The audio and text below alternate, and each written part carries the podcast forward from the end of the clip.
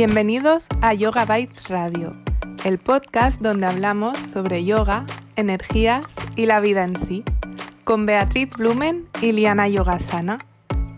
Hola Bea. Hola Beatriz, ¿cómo estás? Hola cariño, muy bien. ¿Y tú cómo estás? Muy bien, aquí un día más reunidas para hablar de yoga y muchas otras cosas, pero hoy concretamente yoga y filosofía, a piñón. Ahí vamos, de cabeza. Sabes que es de las cosas que más nos gustan a las dos, así que hay que aprovechar. Vamos a profundizar un poco en la filosofía del yoga a través de los ocho pasos o las ocho ramas, como me gusta más eh, visualizar, ¿no? Porque del yoga, que es como muy complementario todo, es como una guía de vida. ¿Quieres explicar a nuestros oyentes qué son los ocho pasos? Porque creo que en algún momento de esta, esta temporada sí hemos nombrado esto, pero nunca nos hemos parado a explicarlo. ¿Qué son los ocho pasos del yoga? Vamos a, ver de dónde surge brevemente, ¿no? Em, conocemos el yoga como posturas porque es lo que nos ha llegado aquí, ¿no? Más fácil o más rápido. Pero eso es solo uno de los pasos. Los ocho pasos nacieron de la tradición del yoga, eh, una necesidad de sistematizar eh, y poner por escrito ¿no? cómo funciona esta disciplina. Porque al final pensemos que, ¿no? dice, fue Patanjali, un sabio que mm, apareció hace más de 5.000 años, ¿no? no hay fecha concreta de cuándo se escribió, pero tampoco hay fotos de, este ser de luz que dicen que estaba iluminado y, que empezó a poner por escrito una serie de técnicas para conseguir lo que todo ser humano quiere, que es vivir en paz y feliz. Eh, ¿Cómo podemos hacerlo? Mm, no es que nos vayamos a iluminar de repente, ¿no? Eh, él propuso estos pasos, que no es que sean un, vas ah, con un paso y después otro y se complementan. Es como una guía para la vida y así lo veo yo.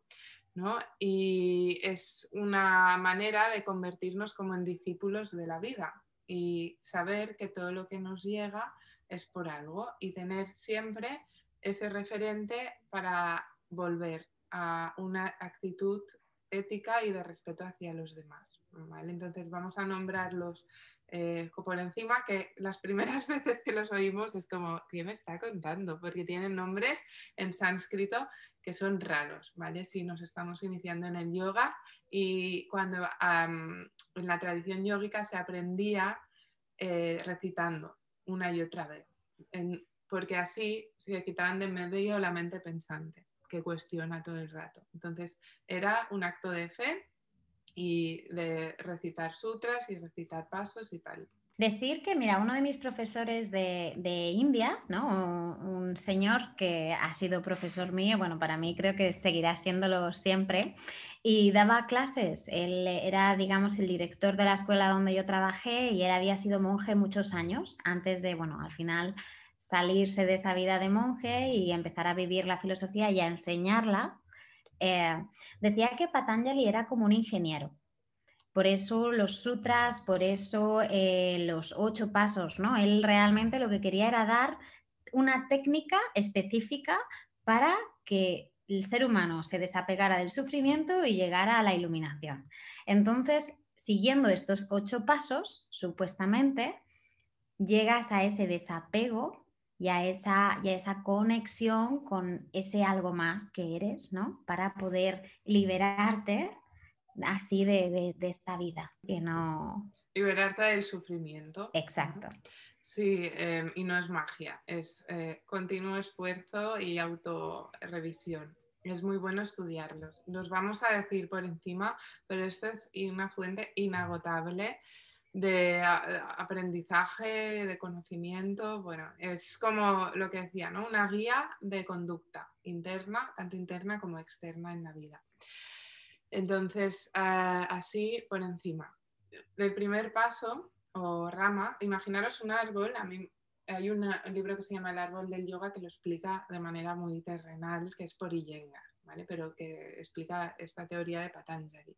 Imaginaros un árbol con varias ramas, con ocho ramas concretamente, y que dan cada una sus hojas y que van creciendo, pero también eh, hay un tronco que lo sostiene, o sea que forma parte todo de una misma estructura que es de nuestro ser. No es que mm, solo haya una y se desapegue de otra, todas son necesarias para formar ese conjunto del árbol. Entonces están los llamas, vamos a citar los ocho, llamas ni llamas, eh, las conductas hacia afuera son los llamas y hacia adentro con nosotros mismos, ¿no? con la sociedad y con nosotros mismos, los ni llamas. Después está asana, que es la práctica de lo que conocemos de las posturas, eh, a través de ese movimiento del cuerpo junto con pranayama, que es el cuarto paso, la respiración, prana es energía, la gestión de la energía en el cuerpo Cuarto paso, aprender a respirar. Quinto paso, aprender a cerrar los sentidos, pratyahara, para poder llevar el estado de la mente a la concentración, que no es ni la meditación, que es el sexto paso, ¿vale? La concentración. llamamos concentración a cuando estamos haciendo una cosa conscientemente, que podría ser sentados con, observando los pensamientos. Esto nos llevará al séptimo paso, que es la meditación, que ya es bastante avanzado, porque meditar no es quedarte en blanco, sino es un estado de paz y de quietud, que nos llevaría al último paso, que es la iluminación o samadhi, la unión, eh, el octavo paso, la unión de todos los demás y la, eh, ese, lo que comentabas, Bea, ¿no? de deshacernos quizás del cuerpo físico, que se considera una carga, o de eh, no queremos entrar más profundamente, pero bueno, a la unión de todos los cuerpos. Esos son los ocho pasos por encima. Y ahora te dejo con los llamas y mil llamas, concretamente que son cinco y cinco, ¿vale? Dentro de los ocho, más ramitas. Bueno, yo me dice te dejo porque sabe que soy una fan obsesionada con los llamas y mi llamas, porque creo que a mí misma, ¿eh? en, mi, en mi propia experiencia, es la parte de la filosofía que más me ha cambiado. Yo creo que fue conocer los llamas y ni llamas lo que algo dentro de mí hizo clic del todo y, empecé ahí a ser una yogi, a practicar el yoga no solamente en la esterilla, sino a aplicarlo en mi vida, ¿no? A, a, coger esta filosofía como una parte de mí intentar vivirla en, en cada sentir, en cada latir y en cada caminar. Entonces, entender, como decía Ali, estos ocho pasos ¿no? llevan a un camino, pero al final eh, el yoga busca, igual que todas otras las filosofías, busca que la persona viva feliz, deje de desapegarse del ruido, ¿no? O sea, sé tú, eh, concéntrate en ser tú, concéntrate en tu esencia. Entonces, si empezamos con los llamas, que son, digamos, los principios universales, tenemos primero a Himsa este tan famoso, la no violencia. Vale. ¿Por qué es un llama importante? Porque os voy a invitar hoy a que cerréis los ojos si podéis y de verdad escuchad cada palabra e intentar hacer una reflexión interna. Ahimsa es la no violencia. Si tú lo aplicas a tu día a día, o sea, el comprender esa naturaleza de no dañar, ¿cómo, cómo cambia tu vida si aceptas la no violencia? Porque no violencia puede ser entrar en una postura si estás practicando que sabes que hoy no te viene bien, estás siendo violento contra ti mismo, ¿no? Porque te estás dañando y ahí es donde entra el ego, donde al final te lesionas, que eso nos ha pasado a todas, yo primera. Y yo, respetar los límites. Mm. Exacto. O sea, ahimsa, no violencia contra una persona. No, ya no solo el no pegar, no hablar más, o sea, puedes ser violento con tus palabras, puedes ser violento cuando no respetas el espacio de una persona, puedes ser violento o violenta con cómo te alimentas, ¿no? El, mucho del veganismo y del vegetarianismo viene de ahí. ¿Por qué necesitar alimentarte de una manera que causa dolor o que es violenta a otro ser vivo cuando puedo hacerlo de una manera que respete ¿no? Ese, ese límite, esa vida, esa energía del otro.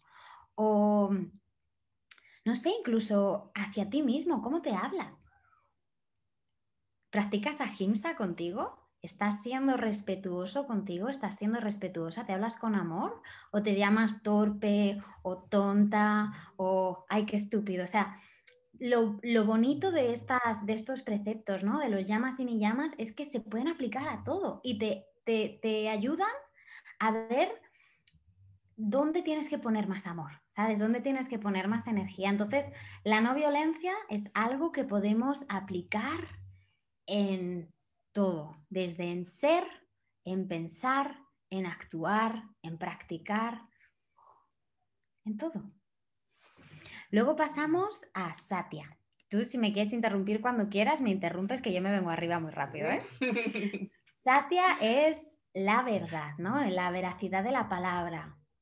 Muchas veces terminamos las clases de yoga diciendo que ojalá pensamiento, palabra, acción y sentimiento estén alineados. ¿Cuánta necesidad de coherencia tenemos? ¿No? Es súper importante esto, ya no solamente decir la verdad sin mentir, sino vivir tu verdad. O sea, ¿hasta qué punto eres coherente contigo? ¿Hasta qué punto piensas una cosa, dices otra y haces otra?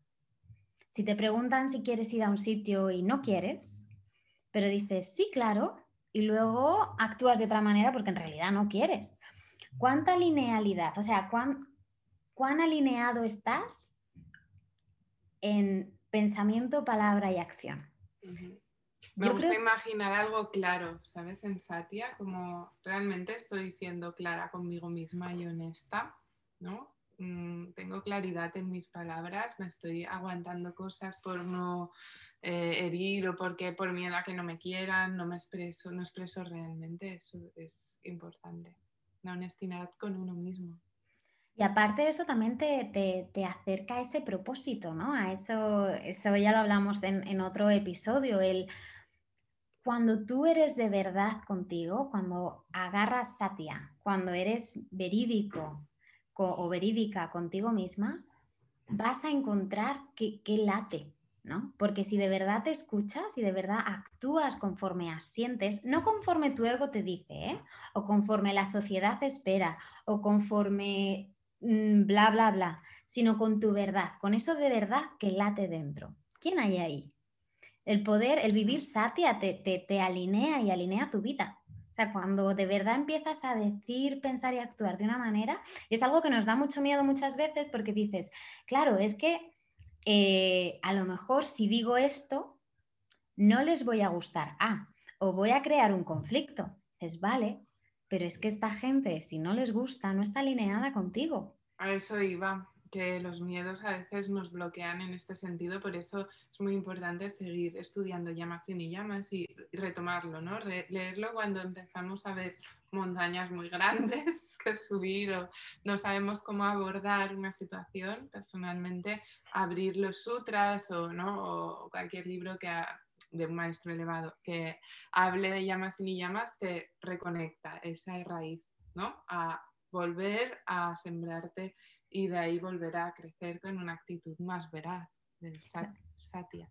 Satea, totalmente. Además, desde el ejemplo que ha puesto Liana antes del árbol, yo creo que los llamas y ni llamas son esas raíces que dan firmeza y de ahí crece todo, ¿no? Es, esa base sobre la cual el yoga como filosofía se, elabora, ¿no? Se, desarrolla.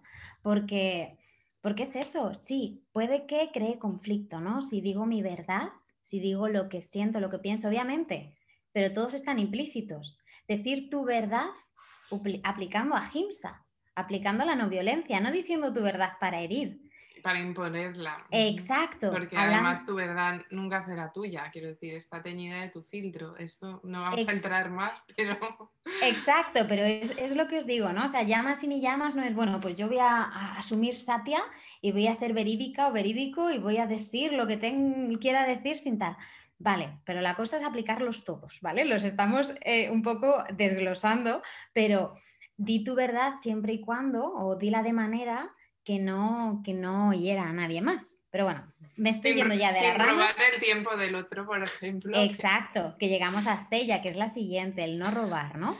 El no robar puede ser lo físico, desde, mm, yo qué sé, la, la mantita del avión Puede ser el tiempo de alguien que sabes que está estresado o que está muy ocupado y tú estás ahí contándole tu rollo, le estás robando, ¿no? O estás con una pareja a la que sabes que no quieres. Estás robándole tiempo de ser feliz al lado de alguien que sí que le quiera. O, sí te alargas media hora en la clase de yoga. Y estás instructor. Totalmente. O bla, bla, bla. O sea, hay mil ejemplos, ¿no? No robar. Pero también, o sea, es, esa capacidad de ser honestos y de respetar, ¿no? De esto es mío, esto es tuyo y ya está. Es muy diferente mm, pedir que recibir. Es muy diferente tener que estar como cogiendo, ¿no? Eh, te cojo esto, te cojo esto, mm, te estoy obligando a darme esto. ¿Qué tal si te pregunto? ¿O qué tal si tú me ofreces? ¿no? El, dejar de, imponer cosas y un poco escuchar y, entender un poco la, vida también desde el punto de, otro. En, práctica, en tu práctica de yoga, no robar puede ser, como bien dice Liana, mm, si eres profesor, no robarle tiempo a tus alumnos, pero también no robarle atención al profesor. O sea, respetar un poco el límite de, todo, ¿no? No robar ideas también. Llegamos, por ejemplo, a brahmacharya, que es la continencia sexual o la moderación en tus actos, que esto se puede tomar siempre como... Bueno, claro, ahora es que me vais a decir que es que los yogis no hacen chiqui chiqui. No estamos en esas. Mira, uno de mis profesores, me acuerdo en el primer ah, training que hice, de que, ellos eran, estaban obsesionados con los llamas y llamas, y creo que me transmitieron un poquito de su obsesión, decían que, que imagínate que cada, que tu vida o tu, luz de vida, tu, tu tiempo de vida, estuviera condensada en tu ser, ¿vale? Y cada vez que te acuestas con una persona, ese poquito de vida se lo das. Depende mucho con quién te acuestes, depende mucho qué tipo de mm, relación tengáis, ¿vale? Vamos a dejarlo así en tema un poco blanco.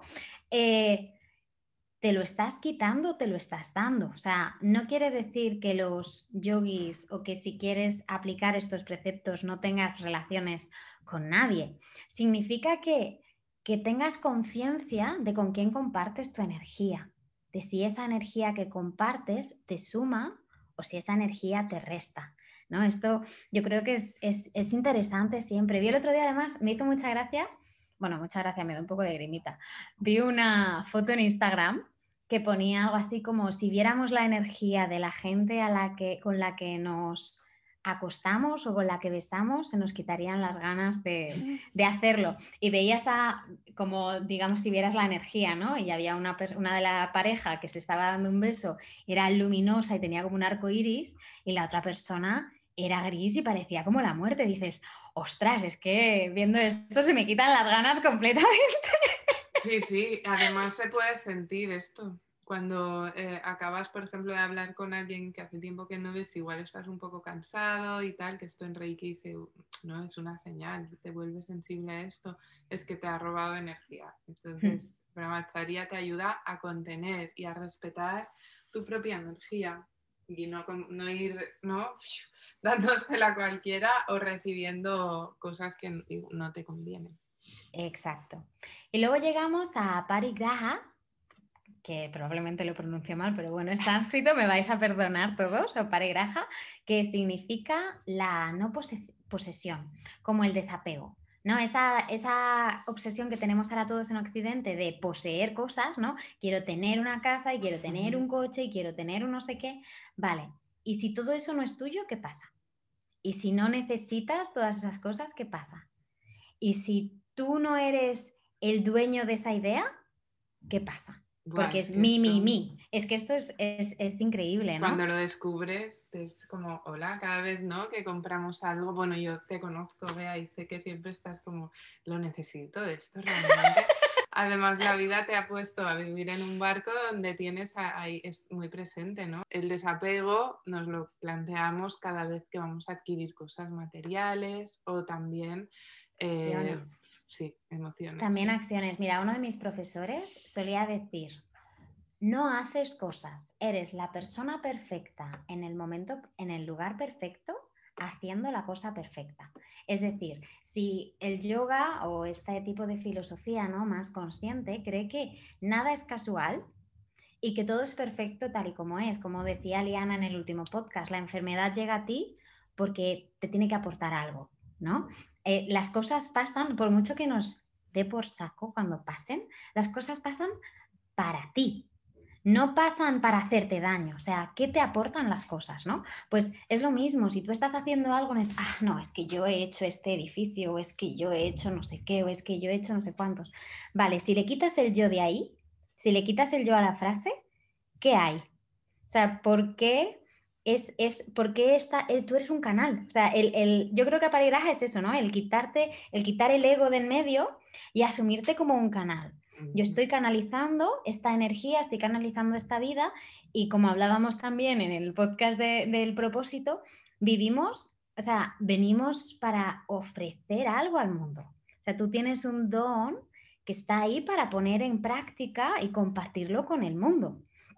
Entonces, esto es brutal. Cuando tú te quitas de medio, no es yo, yo, yo, yo, yo, sino el universo me está usando como canal para esto, ahí es el desapego. Mi profesor decía que al final este llama es muy importante porque para poder desapegarte del mundo físico, ¿no? para poder dejar de reencarnarte y sufrir, que es como decía Liana, lo que mm, se entiende como vida, ¿no? al final sufrimos, está ese, ese, ese, ese aro. Cuando tú te desapegas de los actos y ya no eres tú quien los hace, ya no acumulas ese karma, ya no soy yo quien tiene esto bueno, tiene esto malo, tu cuenta al final se queda cero, ¿no? Esa cuenta bancaria que hablábamos, ya no, ya no hay un yo he hecho o a mí me han hecho, yo debo o yo dejo de deber. Es un, yo estoy simplemente transitando y soy un canal, soy ese vehículo, ese, esa, esa manera que tiene el universo de expresarse. Y bueno, esto puede sonar súper friki, pero de verdad, si lo pones en, en, práctica un día, de decir, vale, si yo soy un canal, ¿para qué me está usando el universo ahora mismo? Si yo soy sincera conmigo, si, si escucho mi verdad, si respeto al resto desde, desde la no violencia, si respeto al resto desde el no robar, si me contengo ¿no? y uso mi energía para lo realmente importante, ¿de qué estoy siendo canal? ¿Para qué estoy siendo, sabes, esta, qué, qué sentido tiene el que yo esté aquí? Es brutal, o sea, bueno, soy una friki de esto, pero. Bueno. Autocuestionarse. No, pero si lo transmites, bueno, yo estoy aquí como una esponja. Esto el rato autoevaluación y, y, eso es lo que dices, quitarte ese ego de encima, ¿no? Tu vocecita y estar muy presente en cada acto siempre y evaluando, ¿no? Sin juzgar, a ver en qué ramita estamos. Y luego pasando a los niyamas, ¿no? que es esos preceptos individuales, eso que te aplicas a ti, eh, los voy a, no me quiero enrollar muchísimo, los voy a nombrar un poco por encima, pero por ejemplo está Saucha, que es pureza. Por eso en yoga hacemos tantas eh, crillas, hacemos técnicas de limpieza. ¿Por qué? Porque estamos limpiando todas nuestras capas, ¿no? Que siempre decimos, Liana y yo, que no eres solo físico, no eres solo tu cuerpo, eres tu cuerpo y tu capa eh, energética y emocional y demás. Entonces, cuando tú consigues esa pureza, cuando ya no estás intoxicado, ya no solamente emocionalmente, sino mentalmente, energéticamente, incluso físicamente. O sea, cuando estás limpio, por eso los yogis tienen esa obsesión un poco con la limpieza. Cuando estás limpio, eres mejor canal, canalizas esa energía mejor, ¿no? Entonces, mm, cultivar esa pureza, cultivar esa limpieza de, de todas tus capas te ayuda. ¿Por qué? Porque si te vas a meditar y tu capa emocional está revuelta, dime tú quién medita.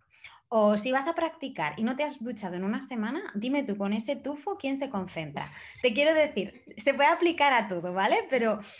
Incluso el ejemplo de tener, ¿no? Obstruidas las fosas nasales o mocos de toda la vida, ¿no? Si no te lo limpias, ¿cómo vas a respirar y hacer pranayama o moverte? Por eso mismo, exactamente. Entonces es cultivar esa pureza de dentro a fuera y de fuera adentro, ¿no? Ese sería el primer niyama. El segundo es santosha, que es contentamiento, es como cultivar esa alegría innata. ¿no? Uno de mis profesores decía que éramos bliss is your true nature, que no sé cómo traducir en español, que es como que tu, tu verdadera eh, naturaleza es la felicidad. Si tú ves al bebé, el bebé está, bueno, Lee, tú tienes ahora. Olimpia, ¿no? Ahí como para experimentar. Pero el bebé está ahí, está feliz, está tranquila, está en, esa, en ese estado que no es con constante euforia, es esa alegría pacífica, ¿no? Es, es esa sensación de todo es como encontrar esa alegría en todo lo que haces, ¿no? incluso, pues mira, lo que provoca sufrimiento, bueno, es una etapa más y que me está enseñando es también encontrar esa especie de motivación o alegría, es el disfrute de la vida. No olvidar disfrutar. Totalmente. Y estar satisfecho, satisfecha con las acciones, con lo que tienes, con lo que has hecho, con lo que estás haciendo, ¿no? Encontrar esa, pues eso, esa alegría, esa satisfacción de, tu propio camino, ¿no? No solamente del destino, sino también cada pasito que das. Luego pasamos a tapas, que no son tapas en plan me voy de tapas con unas cervezas, que es la broma típica de todas las clases. De los españoles. Siempre es como, hola, no, no son las tapas del bar. Sino que es, un, es un, precepto, es un niyama que trabaja la austeridad, pero más que esa, trabaja el autocontrol. Tapas es como esos eh, objetivos que te pones para cultivarte, ¿vale? Pues imagínate que tu tapas esta semana es beber más agua porque te das cuenta de que estás dispersa. Tu tapas puede ser trabajar los llamas y ni llamas. Tu tapas puede ser meditar. Tu tapas puede ser cualquier cosa que te, que te ayude a ser mejor. ¿no? Es, esa, esa práctica del autocontrol, esa práctica de autoeducación, ¿no? de en qué me estoy colando, en qué me estoy dispersando, cómo puedo emplear mi energía para que eso me haga mejor. ¿no? y estar dedicado, que lo traducen también muchas veces a la práctica de yoga, ¿no? Tapas es eh, esa energía de, que, de estar practicando una y otra vez constantemente, lo que sea, práctica de pranayama, asana, pero dedicación y fervor a la práctica, como ese fuego interno que te mantiene vivo. Luego pasamos a Swadhyaya, espero haberlo pronunciado bien, que es el estudio de uno mismo, ¿vale? Este es el que, digamos, el, el niyama que nos ayuda a estar como testigos. Pero como testigos no tu ego observando y diciendo, ah, soy la leche o ah, no soy lo suficiente, sino el testigo ese observador pasivo que observa y con amor dice, vale, necesitas esto o necesitas lo otro, ¿no? ¿Qué puedo hacer o qué hay que me pueda ayudar a mejorar y, y a ser mejor persona? a estar más alineado, alineada, a ser más yo, a aplicar todos estos llamas y ni llamas para que mis raíces sean más firmes. Eso sería más ¿no? lo, que, lo que es esguadalla. Si, por ejemplo, lo quieres aplicar en tu práctica, pues observarte, ¿no? Observar tanto los progresos que vas haciendo como eh, encontrar esa, ese momento de, conciencia corporal, mm. de este brazo va más arriba o este brazo más, va más hacia abajo o, uy, necesito trabajar más mi flexibilidad, que al final cuerpo y mente es lo mismo, flexibilidad corporal, flexibilidad mental, está todo alineado, ¿no? O necesito trabajar más mi firmeza, o me noto que todas estas cosas de, de querer desarrollarte. Pero sin parar a observar no te das cuenta. Por eso es un paso súper importante. Que esto, una mini anécdota de como profe e instructora de yoga, ¿no? Estaba al principio escribía tanto y solo me sentaba a escribir sesiones, tú lo sabes, vea que hmm. eres igual también, ¿no? Eh, secuencias y venga a escribir y escribir. Y pasó por ahí un profe mío y, y, le dije, bueno, ¿qué tal estás? Y yo, bien, pero es que no paro de escribir, es como, no sé si estoy en el buen camino. Y me dijo, recuerda los llamas y ni llamas, estás en el autoconocimiento en su ya. Y yo, oh", se me iluminó todo y dije, vale, pues sigo, ¿no? Porque la mente al final se lía y nunca sabes si dudas. Entonces, por eso, llamas y ni llamas, always. Always.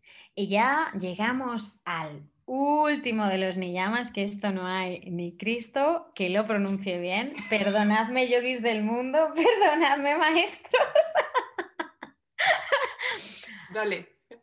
Isvara Pranidhana. ahí. Iswara Pranidhana, abandono a la divinidad.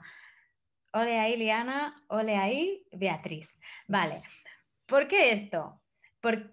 vale que no creas en Dios, o sea, eh, no, no, el yoga no es una religión, es una filosofía, ¿vale? Pero, ¿qué quiere decir el abandono a la divinidad? Al final es la capacidad de desarrollar esa fe de que hay algo más que tú mismo, que hay algo más que esta humanidad, ¿no? Que es esa conexión con, llámalo Dios, llámalo energía, llámalo universo, llámalo lo que quieras. Y si te has enfrentado alguna vez a una situación complicada, te ha salido ese punto de pedir ayuda. O sea, estoy casi convencida. Le habrás pedido ayuda a quien quieras, a tu abuelo porque mm, se fue y le hablas. Le has pedido ayuda a, a Dios si eres creyente, le has pedido ayuda al universo, a la energía, a quien te dé la gana. Pero me juego casi lo que quieras a que en algún momento de tu vida te has enfrentado a un momento un poco de estos que te revuelven y te sacuden y te ha salido ese instinto de decir, por favor, ayúdame. O por favor, cuídalo, o cuídala, por favor. Es esa divinidad que vive en ti. Es ese, yo creo que es ese cultivar que eso es. Una profe mm, que dice, solos no podemos, tal cual, no podemos sostenerlo todo. Entonces, y es verdad lo que dices, ¿no? Observa a ver si ha ocurrido en tu vida, ¿no? Los oyentes. Eso de decir, vale, ya no puedo, lo que sea, mm, que me ayude. Eso es entregarte con fe a lo que no puedes ver, pero que está ahí. Patanjali dice en los Yoga Sutras que uno, no puede, uno puede incluso alcanzar la más alta forma de realización, o sea que puede alcanzar Samadhi, eh, la última etapa antes de la liberación, si es capaz de entregarse verdadera y plenamente a lo inmanifestado. Su autoentrega debe ser libre e incondicional. ¿Qué quiere decir esto? Que si aplicas todos esos llamas y ni llamas, si de, de, verdad te desapegas, si te cultivas y te entregas, ahí es cuando sucede, yo creo, un poco la magia. Mm, al final sí, qué bonito esto, recordarlo. Es como un poco acabar un poco con el ego, ¿no? De uno mismo, con esa individualidad y entregarte a algo superior, que no quiere decir que sea por encima, por debajo, simplemente algo que quizás no, tu mente no pueda entender. Es un acto de fe.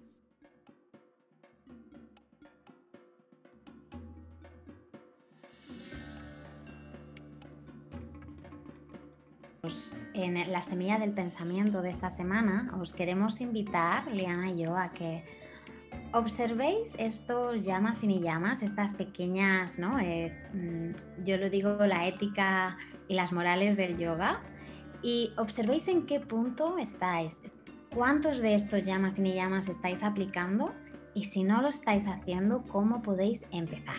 Sin guiaros mucho. También podéis elegir uno y, y, ver ¿no? en qué etapa lo aplicas, que esto lo propusiste de ejercicio y yo lo voy a hacer. Es muy bonito. Bueno, muchas gracias por estar, por escucharnos cada semana. Gracias Beatriz. Y si os gustan los episodios, si los disfrutáis, os invitamos a compartirlo con vuestros amigos, a quienes pueda interesar y apoyarnos pues poniéndonos estrellitas o comentarios en, iTunes y también sugiriéndonos temas. Podéis a través de Instagram o contactando nuestro correo. Muchas gracias a todos por estar ahí. Gracias, Leana, una semana más. Y nos vemos el lunes que viene. Namaste. Pasad buena semana. Namaste.